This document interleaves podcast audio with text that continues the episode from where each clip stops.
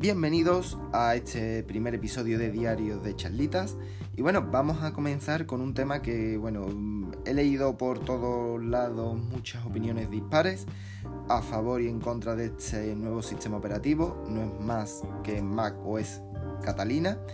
Y bueno, vamos a comentar o vamos a deciros algunas cosas que nos han pasado, o a mí en este caso en particular, y algunas cosas que estamos leyendo que bueno, me, parece digno de mencionar, ¿vale?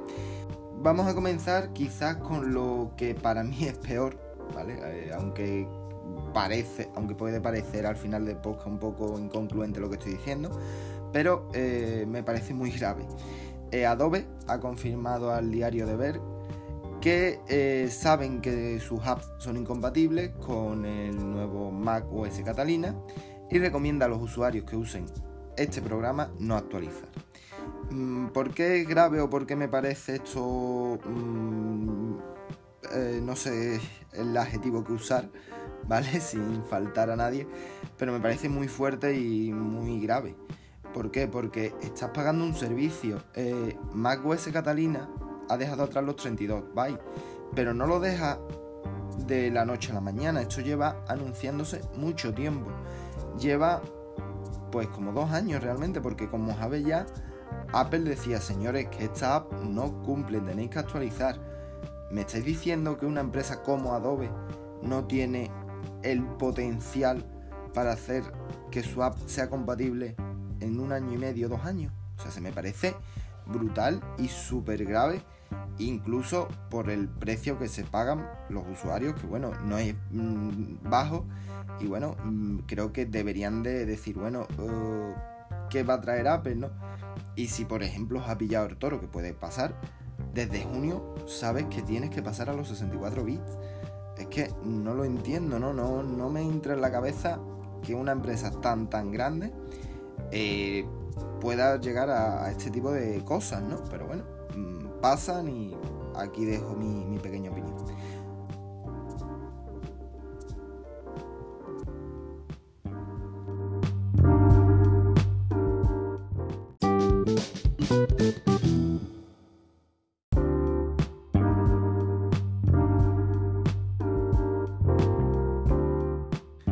Bueno, vamos con la segunda parte del podcast. Eh, vamos a seguir hablando de Catalina, pero ahora nos vamos a ir a casos muy concretos y pequeños problemas que estamos teniendo con Apple.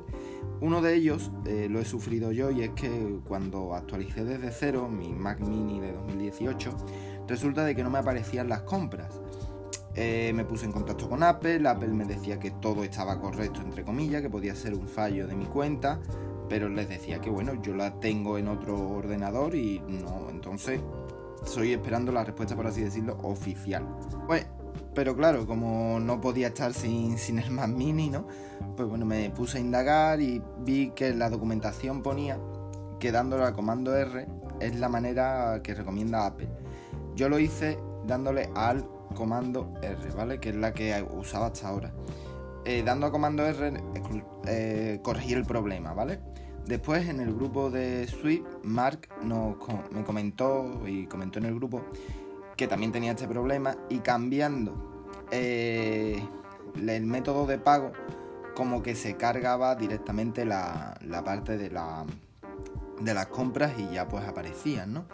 También en el post de Reddit que se comentaba esto, había gente que estaba diciendo que descargando Keynote, la, app de Apple de presentaciones, volvía a descargarse todo correctamente y aparecía todo.